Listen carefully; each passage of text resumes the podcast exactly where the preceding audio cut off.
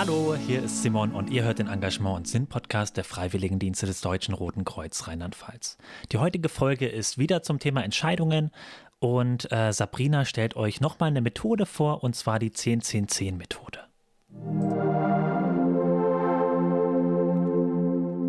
Diese Entscheidungshilfe ist vor allem dann sinnvoll, wenn man sich den Zeitfaktor mit ins Boot holen will. Das heißt, ähm, jede 10 steht für einen bestimmten Zeitraum. 10 Minuten, 10 Monate und 10 Jahre. Wie wirkt sich die Entscheidung, die ich treffe, auf die nächsten 10 Minuten meines Lebens aus?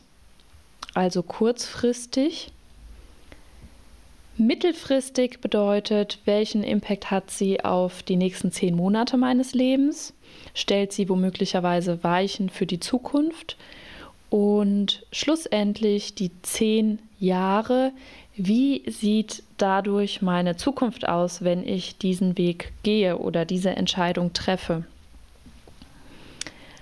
Ja, Ihr merkt vielleicht, der Vorteil dieser Methode ist auf jeden Fall dann, wenn es um längerfristige Entscheidungen geht, die erstmal vielleicht auch einen unangenehmen Aspekt haben im ersten Schritt. Das heißt, wenn ich einen großen Veränderungsprozess anstoßen möchte, mich aber nicht ganz traue, weil das erstmal mit vielleicht unangenehmen Aussprachen verbunden ist oder auch ersten Unsicherheiten, dann ähm, hilft mir das aber in dem Moment auch die längerfristigen Auswirkungen zu betrachten.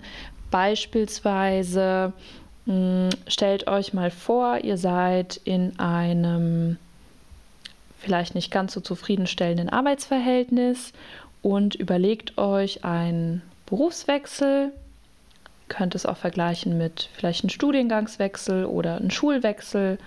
Vielleicht wollt ihr auch die Ausbildung nochmal neu beginnen in einem anderen Betrieb oder das Feld äh, wechseln.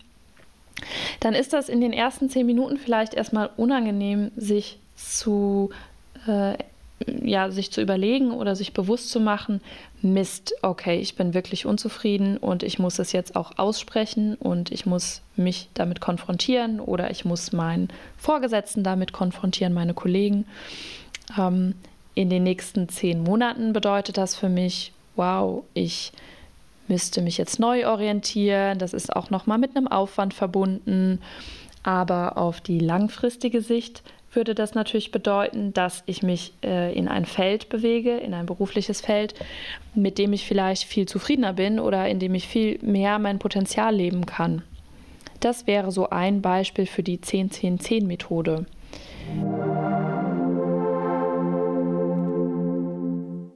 Auch in der heutigen Folge soll die Methode, die euch die Sabrina vorgestellt hat, wieder unser Glückskeks an euch sein.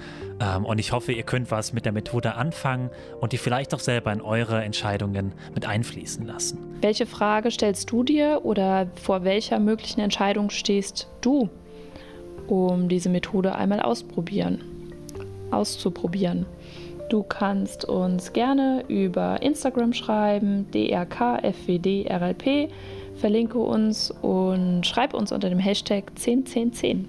Wir sagen danke fürs Zuhören und bis zum nächsten Mal. Ciao, macht's gut.